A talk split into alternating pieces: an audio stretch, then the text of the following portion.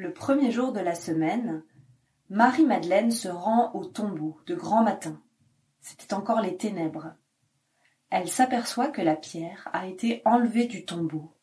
Elle court donc trouver Simon-Pierre et l'autre disciple, celui que Jésus aimait, et leur dit On a enlevé le Seigneur de son tombeau, et nous ne savons pas où on l'a déposé. Pierre partit donc avec l'autre disciple pour se rendre au tombeau. Ils couraient tous les deux ensemble, mais l'autre disciple courut plus vite que Pierre et arriva le premier au tombeau.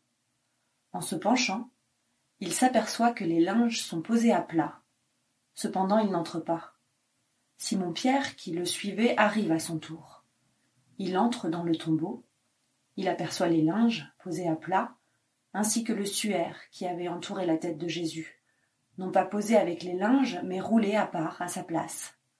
C'est alors qu'entra l'autre disciple, lui qui était arrivé le premier au tombeau. Il vit et il crut.